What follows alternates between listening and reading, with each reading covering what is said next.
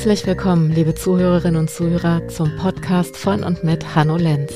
In diesem Podcast geht es um Medienkompetenz und unsere digitale Zukunft. Hallo zusammen und herzlich willkommen zu einer neuen Folge unseres Schutzraum-Podcasts. Es haben uns neue Zahlen erreicht, wie beispielsweise in der neuen Postbank Jugend Digitalstudie, die gerade herausgekommen ist, steht, dass Jugendliche zwischen 16 und 18 Jahren ca. 64 Stunden pro Woche das Internet ohne Nutzung von Spielekonsolen oder Smart TVs einfach nutzen. Das sind 38 Prozent der Zeit, die pro Woche zur Verfügung steht. Und davon verbringen rund 94 Prozent der Mädchen diese Zeit am Smartphone und 85 Prozent der Jungen. Der Rest der Zeit wird an andere Medien wie Tablets oder Laptops verbracht. Die Zahlen sind erschreckend und wir stellen uns dabei immer wieder die Frage, was diese Nutzung beinhaltet. Soziale Medien wie TikTok, YouTube, Instagram, WhatsApp oder Snapchat und Online-Games spielen dabei eine große Rolle.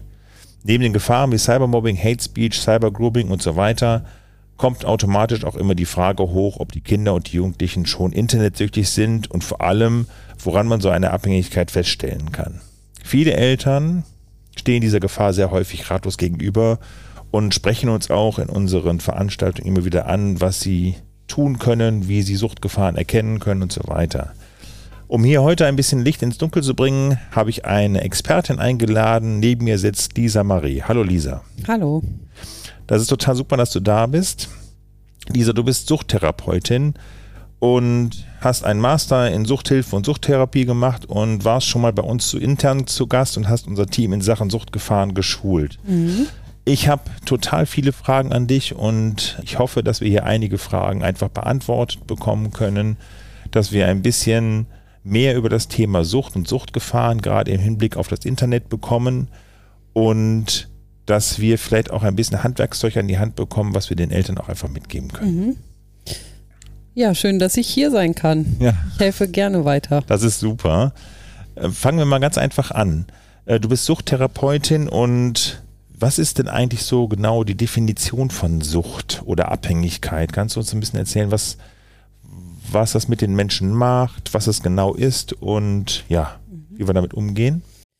Ja, genau. Also erstmal zu meinem beruflichen Hintergrund. Ähm, ich arbeite gerade in einer stationären ähm, Suchtreha, also einer Einrichtung, wo Menschen behandelt werden, die eine Suchterkrankung haben. Vorwiegend behandeln wir Menschen, die von einer illegalen Substanz abhängig sind. Ja, grundsätzlich zu ähm, der Frage nach dem, was die Sucht überhaupt ausmacht oder wie sich die Menschen verhalten, wie es den Menschen damit geht, was so passiert. Ähm, ja, ist es an sich erstmal so, dass die Menschen, die jetzt zu uns kommen, mit ähm, multiplen Problemlagen bei uns sind, ähm, weil sich ähm, sowohl ähm, körperliche Probleme eingestellt haben, weil es soziale Probleme gibt. Da will ich jetzt auch gar nicht so, ein, so einen großen Schwenk rüber machen, sondern an sich nochmal zu der Frage zurückkommen, wie es sich mit der, ähm, mit der Abhängigkeit verhält. Laut der ICD-10, also der Klassifikation von den ähm, Erkrankungen, ist es so, dass es verschiedene Kriterien gibt, an denen eine Suchterkrankung gemessen werden kann oder überprüft werden kann, ob eine Person eine Abhängigkeit hat. Ja, an sich äh, die ICD-10, das ist jetzt ähm, ein internationales äh, statistisches Klassifikationssystem von Krankheiten. Laut dem ICD-10 ist es so, dass eine Abhängigkeit bei jemandem vorliegt, wenn ähm, drei von sechs Kriterien in einem Zeitraum von zwölf Monaten gleichzeitig vorliegen. Ein Kriterium ist es, ähm, dass ich ein starkes Verlangen entwickle, ähm, so eine Art Zwang, ähm, die Substanz zu konsumieren. Das nächste Kriterium ist, dass ich nicht mehr kontrollieren kann, ähm, wann ich mit dem Substanzkonsum anfange, wann ich ihn beende und auch die Menge habe ich nicht mehr unter Kontrolle. Das heißt, ich konsumiere länger, als ich geplant habe, versuche vielleicht irgendwie es zu kontrollieren, es funktioniert aber nicht mehr. Das nächste wäre die ähm, Toleranzentwicklung, was bedeutet, dass sich mein Körper einfach daran gewöhnt, dass ich die Substanz konsumiere und ich, um den gewünschten Effekt zu erlangen, einfach mehr von der Substanz konsumieren muss. Das heißt, dahingehend ähm, ist es so, dass ich die Dosierung zunehmend steigern muss. Okay, und Substanz ähm, könnte man dann sozusagen auch ersetzen durch Handykonsum, Zocken, soziale Medien, was sozusagen mir ein besseres Wohlbefinden verschafft? Die Kriterien für die Internetabhängigkeit sozusagen sind ein bisschen anders ausgelegt. Da würde ich dann gleich nochmal drauf zu sprechen kommen. Ja.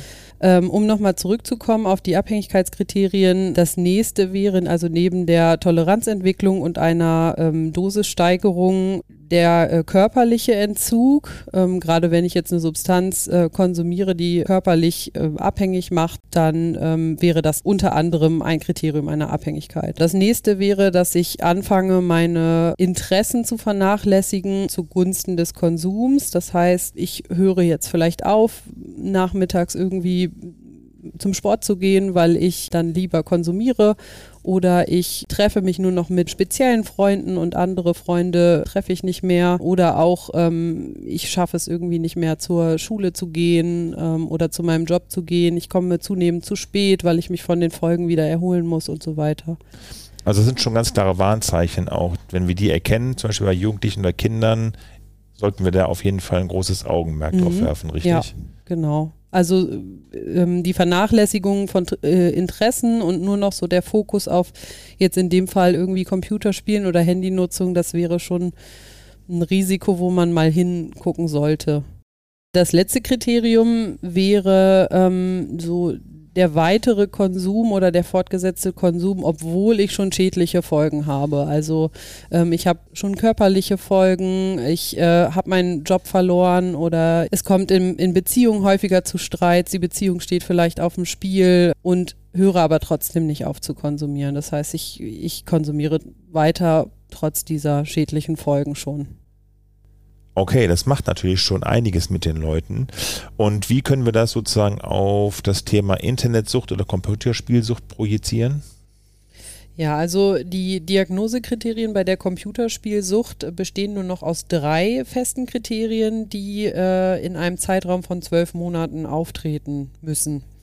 Das erste Kriterium wäre die ähm, beeinträchtigte Kontrolle. Das heißt, ich habe keine Kontrolle mehr darüber, wann fange ich an, Computer zu spielen, wie viel, wie häufig spiele ich und äh, wann höre ich damit auf.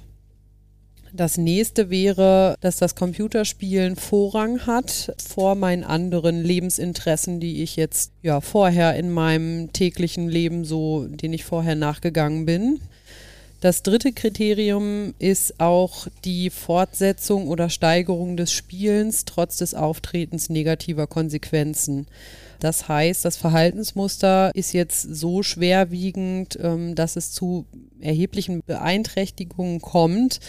Ähm, Im persönlichen Bereich, im familiären Bereich, im sozialen Bereich, beruflich oder auch in anderen Funktionsbereichen. Hat es auch was damit zu tun, dass dann eventuell die Kinder das Verhalten, was sie bei einem Computerspiel zum Beispiel erleben, spiegeln? Also nehmen wir jetzt mal an, wir haben ein Computerspiel, was gewaltverherrlichend ist, wo eben auch eine Verrohung stattfindet mhm. und ein Kind wahrscheinlich oder vielleicht noch ein Spiel spielt, was gar nicht für das Alter angemessen ist, dass viele Muster übernommen werden? Das könnte ich mir an sich vorstellen, dass da auch, ähm, dass da auch die Inhalte übernommen werden und dass sich das auch auf das Wertesystem des Kindes so ein bisschen überträgt, weil mhm. das ja ähm, eine Normalität da irgendwie vorgelebt bekommt ähm, und das dann in, in den Alltag unter anderem auch übertragen kann. Ja, bei manchen Altersempfehlungen ist es halt auch ganz klar beschrieben, dass zum Beispiel bestimmte Spiele eben noch nicht für Kinder oder Jugendliche mhm. geeignet sind, weil die virtuelle Welt so real erscheint, dass eben Kinder und Jugendliche gar nicht mehr trennen können, ob sie sich gerade in einem Spiel befinden oder vielleicht in der realen Welt. Und ich glaube, das hat auch nochmal einen großen Einfluss darauf. Was für Subtypen gehören sozusagen zur Internetsucht noch dazu? Ich nehme an, das ist ja einmal klar, natürlich Computerspielsucht, zum anderen wahrscheinlich auch die Abhängigkeit von sozialen Medien. Was gibt es noch? Ähm, es gibt noch das Online-Glücksspiel, was nochmal unterschieden wird zu dem pathologischen Glücksspiel. Ähm, dann gibt es noch das Online-Kaufen und auch ähm, Online-Sex. Okay. Und das wird wahrscheinlich dadurch auch immer noch stark begünstigt, weil das Internet quasi immer verfügbar ist, wir rund um die Uhr sozusagen handeln können Und ja, wir wahrscheinlich auch unzählige Möglichkeiten haben, um, um sozusagen unserer Leidenschaft, die wir am Anfang ja halt haben, dann eben Genüge zu tun. Was sind denn die konkreten Risikofaktoren für Computerspiele oder Internetsucht? Die Risikofaktoren können grundsätzlich in drei Komponenten unterteilt werden. Das heißt, es kommt einmal darauf an, wie ist das Computerspiel ähm, ausgelegt, also welche Merkmale weist das auf oder wie sind die sozialen Medien gerade aufgestellt.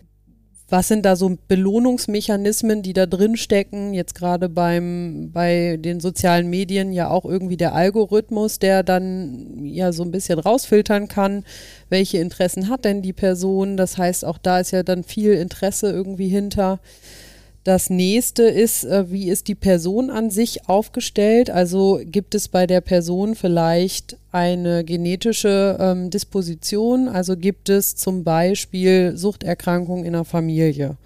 Ist diese Person von der Persönlichkeit eher introvertiert oder schüchtern, ähm, sucht sich dementsprechend weniger Aktivitäten im Außen und zieht sich dann mehr ähm, ja, bei Computerspielen oder in den sozialen Medien zurück?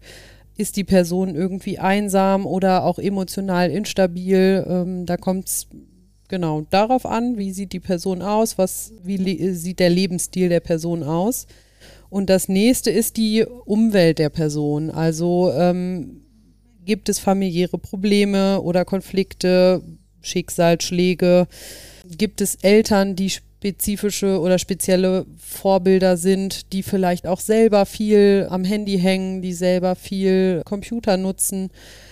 Und gibt es einen gewissen Leistungsdruck auch vielleicht durch die Schule oder durch, ähm, durch andere gesellschaftliche Verpflichtungen? Ja, was, und was ich ja sehr stark glaube, gerade so, dass das soziale Umfeld von Kindern und Jugendlichen wie auch bei Erwachsenen dafür sorgt, dass ich mich zu einer bestimmten Sache auch hinzugezogen fühle, und dass mich das System auch dazu macht, ne, immer wieder sozusagen auch unter Beweis zu stellen, dass mhm. ich ein bestimmtes Spiel spiele oder dass ich eben auch online immer wieder präsent bin. Mhm.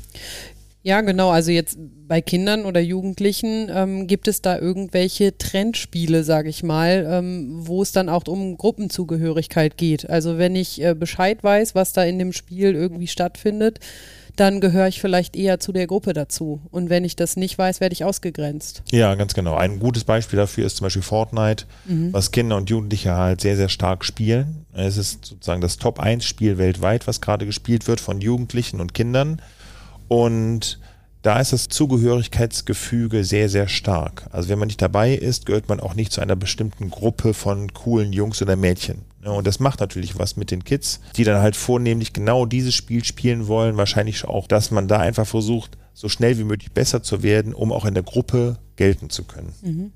Ja. Und du hattest es jetzt eben schon erwähnt, für mich sind auch Algorithmen ein ganz wichtiger Bestandteil die dafür sorgen, dass eben Kinder und Jugendliche wie auch wieder Erwachsene eben länger das Smartphone nutzen, als sie es vielleicht wirklich wollen, mhm. weil die Algorithmen halt sehr schnell reagieren können und uns immer wieder Sachen vorspielen, die gar nicht mehr objektiv sind, sondern wirklich auf mein äh, Verhalten oder auf das, was ich gerne sehe, eben sehr schnell reagieren. Dass mir eben wieder Sachen ausgespielt werden bei TikTok oder bei Instagram oder bei YouTube, dass ich eben immer wieder den Reiz verspüre, ach komm, ich schaue mir das nächste Video oder den nächsten Post einfach nochmal an, weil er mir ja gefällt. Mhm. Ne, und deswegen ist es halt auch dort schwierig, einfach loszulassen und die App eben auszuschalten. Mhm. Ja, und vor allem auch ähm, diese kurzen Sequenzen. Also ich habe ein Video, das geht, weiß ich nicht, nicht länger als 30 Sekunden und ähm, dieser Spannungsbogen, der hält sich dadurch ja auch immer wieder hoch, sage ich mal. Jetzt haben wir gerade schon über die Risikofaktoren gesprochen. Das heißt für mich, dass sozusagen die Widerstandsfähigkeit eines Kindes besser gegeben ist, wenn zum Beispiel das, um, das soziale Umfeld stabil ist, wenn die Vorbildfunktion der Eltern eingenommen wird, wenn aber auch sozusagen auch bei der Erlaubnis von sozialen Medien und Computerspielen, was ich auch unterstütze, ne, dass man, dass die Kinder das ruhig machen dürfen, bis zu einem gewissen Grad, dass eben auch ähm, der Ausgleich da ist, wie Sport, wie Musik machen, wie lesen, wie zur Schule gehen und auch ganz normal im normalen Leben eben Freunde treffen. Wenn das gegeben ist, dass dann eben sozusagen die Wahrscheinlichkeit geringer ist, dass man sozusagen in eine Abhängigkeit gerät. Genau. Jetzt hast du gerade schon das Gehirn und die Bauweise des Gehirns angesprochen. Was hat es damit auf sich? Was macht eine Abhängigkeit oder eine drohende Abhängigkeit mit unserem Gehirn? Ja, also vorab, ich bin keine Neurowissenschaftlerin, deswegen erzähle ich das jetzt erstmal so, wie ich es auch bei meinen ähm, Patienten immer ganz gerne mache. Grundsätzlich ist es mit dem Gehirn so, äh, dass wenn ich jetzt Computerspiele konsumiere, sage ich jetzt mal, oder auch andere Substanzen konsumiere, die in meinem Gehirn ähm, unter anderem Dopamin freisetzen, dann kommt es äh, dazu, dass ich dieses Verhalten immer wieder tun möchte, weil ich mich mit dem Dopamin dann gut fühle. Das heißt, wenn ich jetzt ein Verhalten an den Tag lege, das wäre jetzt mm, soziale Medien nutzen oder äh, Computerspiele spielen, dann macht das erstmal in meinem Gehirn, dass sich da Dopamin freisetzt und ich dabei ein gutes Gefühl habe. Und an sich ist es so, je öfter ich ein Verhalten tue, desto eher gewöhnt sich mein Gehirn daran. Ähm, ein Beispiel wäre oder eine Metapher dazu, die ich immer ganz passend finde, ist, äh, wenn ich jetzt einen Trampelpfad irgendwie durch den Wald gehe, dann ist es erstmal ganz schmal und wenn ich diesen Trampelpfad aber öfter gehe, dann vergrößert der sich irgendwann und so ist es bei uns auch im Gehirn mit den neuronalen Verschaltungen. Also je öfter ich dann ein Verhalten tue, desto mehr gewöhne ich mich daran. Und das heißt im Umkehrschluss, es verändert sich bei uns was im Gehirn und zwar im Belohnungszentrum. Führt das dann nicht dazu, dass ich immer häufiger belohnt werden will in dieser Art und Weise? Ja, also es findet ja eine gewisse Gewöhnung statt. Ich merke vielleicht, dass ich mit wenig Aufwand mich gut fühle, also dann diese Dopaminausschüttung habe und dementsprechend das auch häufig erreichen möchte. Und grundsätzlich ist es bei dem Abhängigkeitsprozess im Gehirn dann so, dass sich einmal mein Verhalten automatisiert, ähm, mein Verhalten wird zwanghafter und meine Selbstkontrolle wird dabei deutlich reduziert. Das heißt, der Fokus auf äh, das Computerspielen, auf den sozialen Medien, auf den Drogen und so weiter und so fort, das ist total geschärft und meine Kontrolle darüber verringert sich weil es so einfach ist, auch immer wieder belohnt zu werden und mir das halt gefällt. Ja, und weil diese Prozesse im Gehirn sich einfach daran gewöhnen. Das, was ich jetzt für mich mitnehme, ist also, dass Suchterkrankungen Veränderungen im Belohnungssystem sind und dass wir Menschen immer intensiver stimuliert werden wollen und deswegen eben die Motivation sehr groß ist, zu diesen zielgerichteten Handlungen wie zum Beispiel Gaming oder soziale Medien halt zu greifen, um die Belohnung erneut zu erlangen. Ja. Was macht denn an einem konkreten der Reiz aus, Computerspiele spielen zu wollen oder sich in sozialen Netzwerken längere Zeit aufzuhalten? Bei den Reizen, wenn wir da mal so drauf gucken, Reize von Computerspielen und von ähm, sozialen Medien, dann bietet das natürlich Raum für Rückzug. Also ich kann mich mit dem Handy irgendwo hinsetzen, mich von meiner Umwelt abschotten. Ich kann in eine virtuelle Welt einsteigen, ich kann in eine Fantasiewelt einsteigen, wo ich äh, vielleicht auch spezielle Interessen von mir irgendwie ausleben kann. Dann sind Computerspiele zum Teil auch darauf ausgelegt, dass es da ein Wettkampfsystem gibt, was man sicherlich auch auf ähm, soziale Medien übertragen kann. Also, dass es da vielleicht ein Wettkampfsystem gibt im Sinne von, wer macht hier das beste TikTok-Video, wer sieht hier am besten genau. aus und ja. so weiter. Es geht sehr stark, da hast du vollkommen recht, es geht sehr stark um Selbstdarstellung im Netz mhm. und auch um herauszustellen, wie viele Follower ich habe, wie viele Likes ich für meine Bilder bekomme und mhm. ähnliches. Und das wird schon immer sehr stark beobachtet. Das stimmt, ja. Ja, und ich erlange halt äh, so ein direktes Feedback dadurch, ne? Also gerade bei den Likes und äh, bei Followern zum Beispiel. Ähm, und jetzt bei dem Wettkampfsystem bei Computerspielen wäre es so, dass ich ja möglichst viele Punkte gewinnen muss, um Level höher zu steigen und übertragen auf soziale Medien wäre das ja, je mehr Follower ich habe, je mehr Likes ich habe, desto höher werde ich ja auch angesehen. Genau, und ansonsten ist es bei Computerspielen und auch den sozialen Medien so, dass sich, das bewegt sich, es ist bunt, es ist lustig, es ist irgendwie spielerisch, es ist interaktiv. Und das sind alles Dinge, ähm, wo, wo ich das Gefühl habe, ich kann das mitgestalten, ich kann da irgendwie mitmachen und ich reagiere drauf. Ne? Wir Menschen sind ja schon darauf gepolt, auf äh, Reize wie ähm, Bewegungen, irgendwelche verschiedenen Töne, irgendwelche visuellen Reize, ähm, ja, darauf einfach äh, da auch uns drauf zu fokussieren. Dann ist es an sich so, dass verschiedene Computerspiele auch so Belohnungsmechanismen eingebaut haben. Das heißt, ich kann zum Beispiel durch besonders langes Spielen ein Level höher kommen oder ein Level weiterkommen. Mhm. Was dann einfach problematisch ist und äh, den, den Konsum einfach fördert. Dann gibt es auch noch Parallelen zum Glücksspiel. Also es gibt zum Teil schnelle Gewinne, die ausgeschüttet werden. Ähm, ich habe unter anderem eine zufällige Gewinnausschüttung. Ähm, das heißt, wenn ich jetzt ein Computerspiel spiele und zufällig äh, durch mein Handeln da was gewinne, dann versuche ich das natürlich ähm, auch immer wieder nachzuahmen, obwohl es damit ja nichts zu tun hat, sondern einfach Zufall war. Und dann gibt es noch die Lootboxen die ein zufälliges Sammeln von virtuellen Gegenständen beinhalten. Das heißt, ich kann über diese speziellen Lootboxen Waffen oder Ausrüstung oder irgendwelche Tools bekommen und äh, damit dann auch einfach mehr Fähigkeiten haben ja, im was, Computerspiel. Ja, was ein großer Anreiz natürlich darstellt, ne, um schnell besser zu werden. Das hat auch noch neben der Gefahr der Abhängigkeit natürlich auch noch einen Effekt, dass manchmal diese Lootboxen natürlich auch Geld kosten. Mhm. Dass man einfach sagt, okay, und ich investiere parallel noch Geld.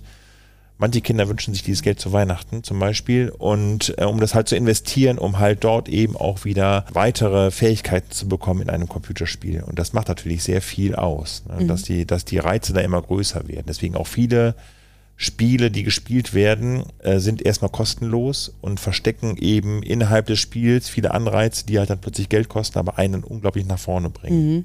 Ja. Und an sich ist es auch so, dass von den Nutzern Daten erhoben werden ähm, und aufgrund dieser Daten dann die Levels oder die Designs angepasst werden können. Das heißt, ähm, die Spielindustrie, sage ich jetzt mal, ähm, hat ja schon großes Interesse daran, dass diese Spiele so konstruiert sind, dass es äh, die Leute anspricht. Also beinhalten die sozusagen auch Algorithmen wie die sozialen Medien eben auch, dass mein Verhalten auch in einer gewissen Weise gesteuert wird. Das weiß ich nicht genau, aber könnte ich mir jetzt grundsätzlich vorstellen, dass auch da irgendwie sowas eingebaut ist und ansonsten ja auch ähm, irgendwie getestet wird, welche Spiele laufen einfach besser als andere. Mhm, genau. Jetzt erreichen uns natürlich auch in unseren Workshops und Informationsveranstaltungen immer wieder Fragen von Eltern, die ganz gerne wissen wollen, woran kann ich denn festmachen, ob mein Kind Computerspiel oder Internetsüchtig ist? Ja, also es gibt verschiedene Anzeichen für ein problematisches Computerspielverhalten oder auch so Medien, Sozialmedien-Nutzverhalten. Ähm, und ganz vorne dabei ist der Kontrollverlust, über den wir ja auch jetzt schon mehrfach gesprochen haben. Also, dass ähm, jetzt bei dem Kind zum Beispiel zu erkennen ist, dass es den Beginn oder das Ausmaß des Spielens, das Beenden des Spiels ähm, nicht mehr richtig kontrollieren kann. Darüber hinaus gibt es vielleicht Versuche, irgendwie das Spielverhalten zu verändern. Also ähm, es gibt vielleicht bei dem Kind schon den Versuch, ähm, weniger Computer zu spielen oder weniger die Medien zu nutzen. Und das scheitert aber wiederholt. Der nächste Punkt wäre auch ähm, wieder wie bei den Abhängigkeitskriterien, dass ich so einen starken Drang habe, äh, die Medien zu nutzen oder das Spiel zu spielen. Also, dass es vielleicht auch schon fast automatisch passiert. Also das Smartphone, was man in der Hand hat, da ist gar nicht mehr bewusst, dass ich jetzt ähm, auf Instagram gehe oder auf TikTok gehe, sondern das ist wie so ein Automatismus und ich habe das Gefühl, ähm, ich muss das jetzt machen.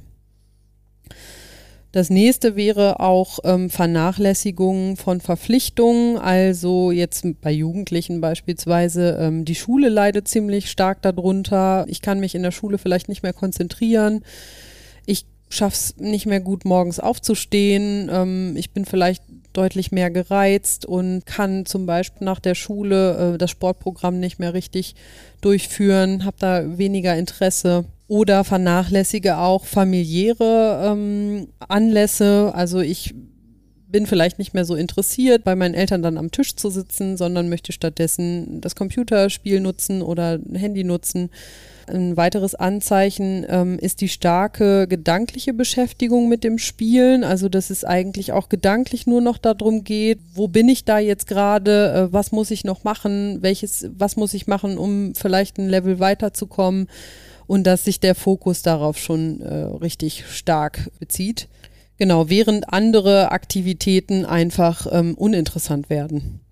Das nächste wäre, die Nutzung von den Spielen ähm, oder von den Medien wird zunehmend zu meiner Stimmungs- oder Gefühlsregulation eingesetzt. Das heißt, ich schaffe es dann nur noch über dieses Spiel, meine Emotionen irgendwie zu regulieren. Also wenn es mir jetzt irgendwie gerade schlecht geht, dann setze ich mich halt, weiß ich nicht, zwei, drei Stunden an den PC oder, oder noch länger und kann dann mich darüber besser regulieren. Ja, nächstes Anzeichen ist der eigene Leidensdruck, der sich entwickelt. Also ähm, das, was am Anfang noch angenehm war, also dieses belohnende Verhalten, ähm, das wird ja irgendwann dann zum nicht mehr, ich mache das nicht mehr freiwillig, sondern ich habe diesen Zwang dazu und ich merke, dass bei mir einfach was passiert und ich merke auch, dass ich mich verändere und das führt zu Leidensdruck. Das sind natürlich schon einige Anzeichen für so ein problematisches Nutzungsverhalten in Computerspielen oder sozialen Netzwerken, was wir häufig auch schon von Eltern gespiegelt bekommen. Was wir ja präventiv den Eltern immer mitgeben, was ich total wichtig finde, ist, dass wir darauf achten, unsere Kinder begleiten.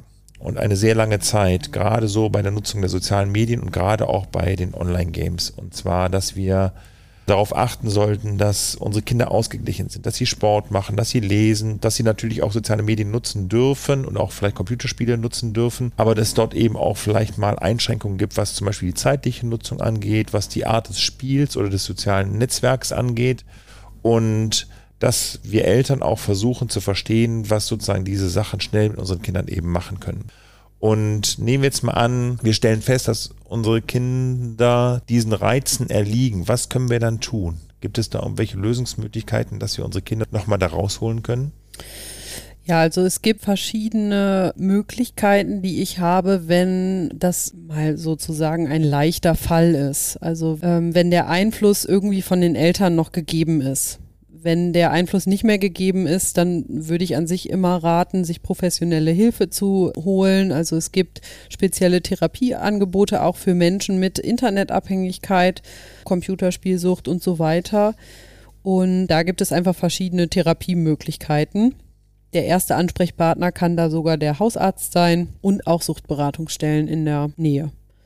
Für die leichten Fälle oder das, was Eltern dann noch versuchen könnten, wenn sie feststellen, mein Kind ähm, hat ein problematisches Spielverhalten, wäre einmal die Reduktion des, der Spielzeiten, alte Hobbys wieder zu reaktivieren ähm, oder aber mit dem Kind mal gemeinsam zu schauen. Also vielleicht mal sowas wie so ein Tageszeitkuchen, sage ich jetzt mal, also mal die Spielzeit zu protokollieren, um überhaupt einen Überblick äh, zu bekommen und ähm, auch das Ausmaß dadurch erkennen zu können und dann gemeinsam mit dem Kind halt zu gucken, so und so sieht's aus und so viele Stunden verbringst du in der Schule, so viele Stunden verbringst du mit Freunden und so viele Stunden verbringst du jetzt gerade ähm, am PC oder am Handy und dann mal zusammen nach Alternativen schauen. Also kann man die Zeit auch anders oder besser nutzen.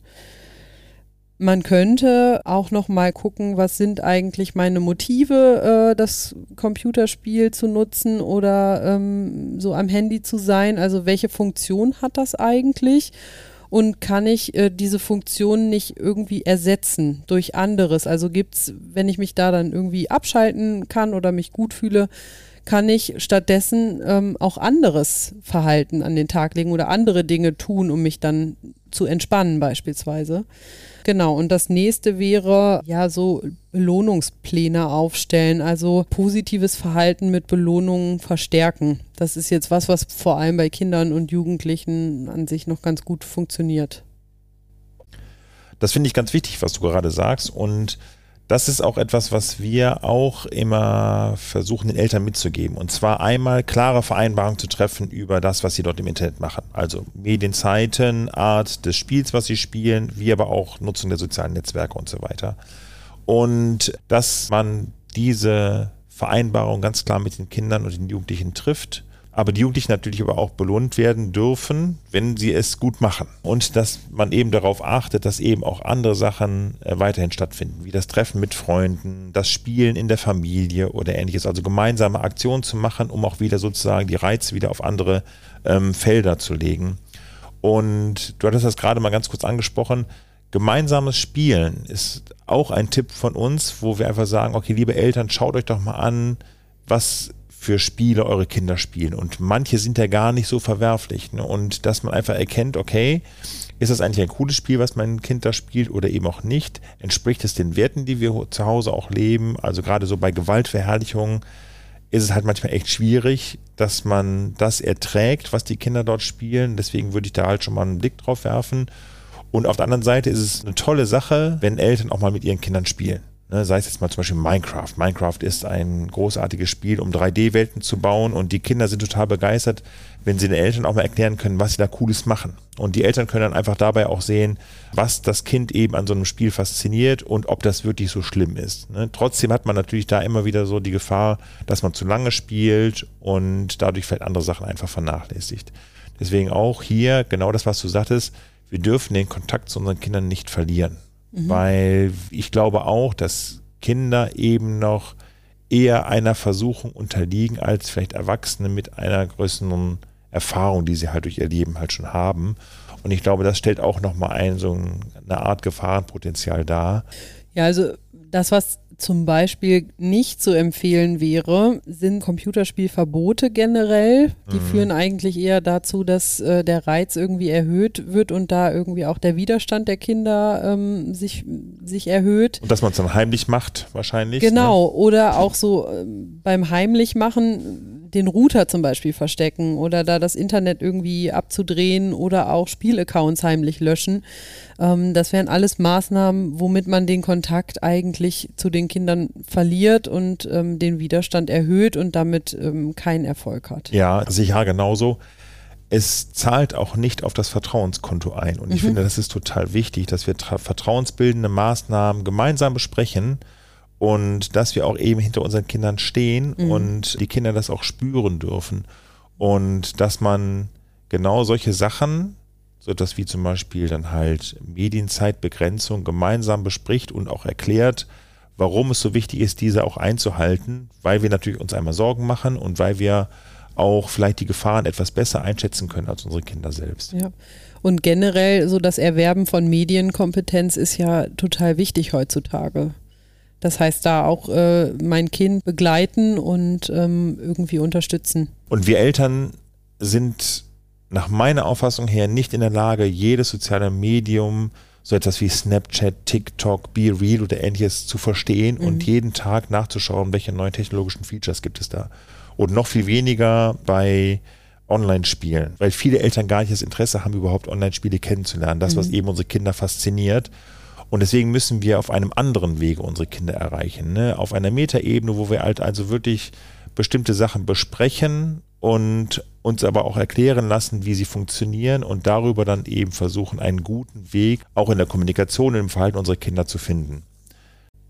Ich möchte heute zu unserem Thema noch zwei Empfehlungen aussprechen. Einmal dass wir auf die Altersempfehlungen für Spiele achten, dass eben unsere Kinder altersgerechte Spiele spielen und nicht, wie wir es auch häufig in Workshops erleben, Kinder nicht altersgerechte Spiele spielen, also zum Beispiel eben Spiele, die erst ab 18 erlaubt sind, weil sie einen hohen gewaltverherrlichenden Charakter haben, die dann natürlich nochmal einen anderen Einfluss auf unsere Kinder einfach haben. Und das Zweite ist, dass wir Empfehlungen folgen, wie zum Beispiel von ClickSafe, die Orientierungshilfen geben zum Thema Medienzeit für bestimmte Altersgruppen, was soziale Medien und auch Spiele angeht, dass wir uns daran ein bisschen orientieren und dadurch vielleicht auch ein bisschen besser das Medienverhalten unserer Kinder steuern können. Ja, so an sich, was ich noch empfehlen kann, ist ähm, der Fachverband Medienabhängigkeit e.V., ähm, wo man Hilfe finden kann. Ähm, da gibt es äh, erste Hilfe und Beratung zu Medienabhängigkeit, Internetsucht. Ähm, an sich ähm, darüber hinaus gibt es bei der Deutschen Hauptstelle für Suchtfragen, das äh, ist abgekürzt die DHS, ähm, ganz viele verschiedene Infomaterialien, die kostenlos sind. Die kann man sich kostenlos entweder ähm, runterladen, aber auch bestellen und dann bekommt man die Broschüren oder auch auch zum Teil sind es so kleine Büchlein nach Hause geschickt. Und dann gibt es noch einen Ratgeber, der nennt sich Online-Sucht, ein Ratgeber für Eltern, Betroffene und ihr Umfeld von Isabel Willemse. Das ist jetzt an sich ähm, ein Ratgeber, wo für alle was dabei ist. Das Thema Beratungsstellen würde ich ganz gerne nochmal aufgreifen. Denn es gibt sehr, sehr viele Beratungsstellen in Deutschland, die uns Eltern einfach helfen und auch den Kindern und Jugendlichen helfen. Einmal natürlich zum Thema Internet- und Computerspielsucht. Da haben wir zum Beispiel ähm, die Beratungsstelle, nennt sich Erste Hilfe Internetsucht und dort kann man hervorragende Beratungen einfach in Anspruch nehmen. Da kann man sich einfach übers Internet anmelden und dort eben Hilfe bekommen, genauso wie auch bei der Caritas. Die Caritas hat auch eine Beratungsstelle zum Thema Internet- und Computersucht wie man was erkennt. Man kann beraten werden, auch wenn, wenn man schon sozusagen in Mitleidenschaft gezogen ist. Genauso wie beim Fachverband Medienabhängigkeit e.V. Das ist ein Fachverband, der sich auch genau mit diesen Themen einfach beschäftigt. Darüber hinaus gibt es natürlich auch noch weitere Beratungsstellen, gerade zum Thema Grooming oder Mobbing oder psychologische Erkrankungen oder ähnliches, wo uns Eltern, aber auch den Kindern und Jugendlichen einfach sehr gut geholfen werden kann. So, wir sind jetzt hier am Ende unseres Podcasts angekommen und Lisa, vielen, vielen Dank für die reichhaltigen Informationen, die du uns heute gegeben hast und dass du heute zu Besuch bei uns im Podcast warst. Ja, sehr gerne. Ich glaube, dass uns zu dem heutigen Thema noch viele Fragen erreichen werden, mit denen ich ganz bestimmt wieder auf dich zukommen werde. Ich wünsche allen Hörerinnen und Hörern alles, alles Gute und wir sagen bis bald. Tschüss.